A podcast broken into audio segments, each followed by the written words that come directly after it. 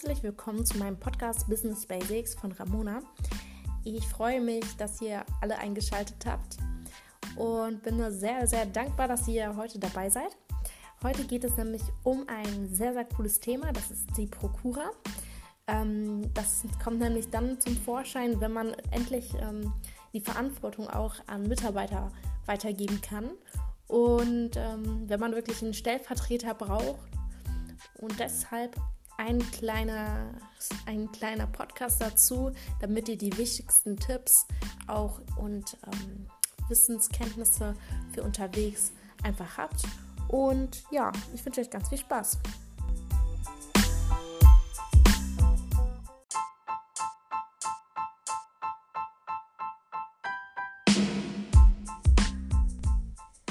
Ja, man hat ähm, viel zu tun als Unternehmer, das ist auf jeden Fall klar.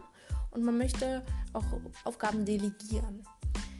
Ähm, so eine Prokura ist natürlich sehr, sehr sinnvoll, wenn man wirklich ähm, verschriftlichen möchte, ähm, welche verantwortungsvollen Aufgaben übertragen werden können. Und daher sollte man die Prokura auch wirklich ähm, sich wirklich sorgfältig mal ähm, durchlesen, wenn man die dann erstellt hat. Die müsste normalerweise, wenn man eine Prokura macht, dann äh, sollte man das auch im Handelsregister eintragen lassen. Allerdings gilt eine Prokura schon vor dem Handelsregister-Eintrag. Ähm, ja, sie muss auch vom Geschäftsinhaber wirklich ausdrücklich erklärt sein. Und somit kann der Mitarbeiter, der die Prokura hat, der sogenannte Prokurist, ähm, alle gerichtlichen und außergerichtlichen Handlungen vornehmen, die ein Betrieb mit sich bringt. Dazu gehören natürlich Einkaufen, Verkaufen, ähm, aber auch das Aufnehmen von Darlehen und das Gewähren von Darlehen. Außerdem zählt auch noch das Einstellen von Angestellten und auch das Kündigen von Angestellten. Zudem kann auch ein Prokurist Betriebsstätten kaufen und errichten. Einfach, ähm, einfach auch ohne vorher jemanden gefragt zu haben. Denn wenn er das hat, dann kann er wirklich frei handeln und er muss natürlich auch unterschreiben, sehr, sehr speziell. Da gibt es ein PPA. Dieses PPA schreibt man am Ende eines Geschäftsbriefes. Stellen wir uns mal vor, wir schreiben ja mit freundlichen Grüßen die mhm, AG. Dann noch darunter PPA Punkt in klein und dann den Namen des sogenannten Prokuristen mit Vor- und Nachnamen dann hat man korrekt unterschrieben.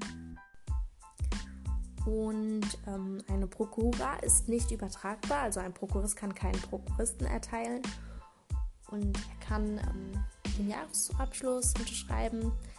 Er kann, ähm, kann allerdings ähm, keine Betriebsstätten wirklich ähm, schließen.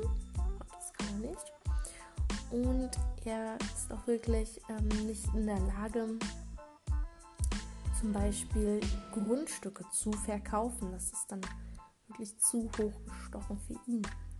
Es gibt aber auch weitere ähm, Sachen, die man sich ähm, überlegen kann, wenn man eine Prokura erteilt, weil das sind natürlich sehr verantwortungsvolle Aufgaben, die man hat.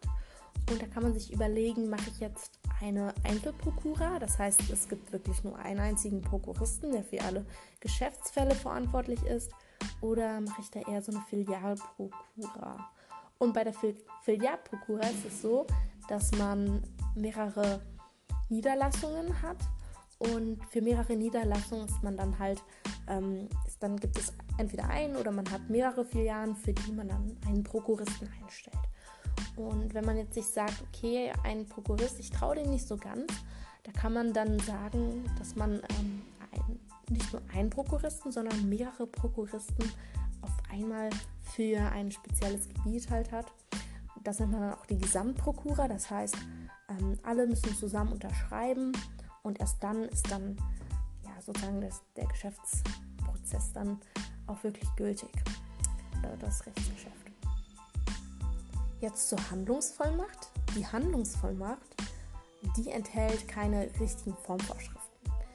Ähm, man muss außerdem dies nicht im Handelsregister notieren, sondern man kann es wirklich auch durch konkludentes Verhalten, also wenn jetzt wenn man jetzt in einer Stelle ist, als Einkäufer, Sachbearbeiter, ähm, dann kann man die Geschäfte, ja, die Handlungsvollmacht, wenn der Vorgesetzte ihm das sagt, mündlich, dann gel gelten, gelten dann auch die Regeln. Er kann dann also gewöhnliche Rechtsgeschäfte ähm, tätigen, allerdings für spezielle ähm, Einzelfälle können da natürlich noch eine Sondervollmacht ähm, erhalten. Ähm, die hat auch keine richtige Formvorschrift. Genau, die wird meistens auch von dem Vertreter des Prokuristen erteilt, die Handlungsvollmacht, aber sie kann auch vom Geschäftsführer natürlich erteilt werden. Ja, man unterscheidet auch bei den Handlungsvollmachten zwischen der allgemeinen Handlungsvollmacht, der Artvollmacht und der Spezial- bzw. Sonder- und Einzelvollmacht. Und ja, bei der allgemeinen Handlungsvollmacht ist es so, dass man ähm, wirklich die höchste Vollmacht hat. Das heißt, man hat für ja, gewöhnliche Geschäfte, ähm, zum Beispiel in einem Handelsgewerbe oder für den, halt für den ganz gesamten Betrieb sozusagen, den, äh, den erteilt wurde, die, ähm, ja, die Handlungsvollmacht. Ne? Man kann dann die ganzen Rechtsgeschäfte für einen allgemeinen, einen gesamten Betrieb wirklich übernehmen, also alles Mögliche, was halt anfällt. Hm? Genau. Und bei der Artvollmacht ist es nur eine bestimmte Handlung sozusagen, die ähm, abgeschlossen werden kann.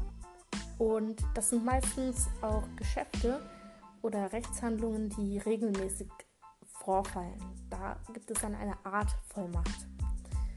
Bei der Spezial-, Sonder- oder Einzelvollmacht, die gehören alle zusammen, ist nur ein anderer Name.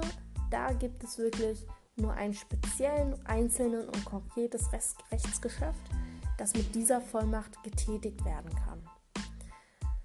Ja, das waren erstmal so die Begriffe und ich hoffe, ihr konntet einiges mitnehmen.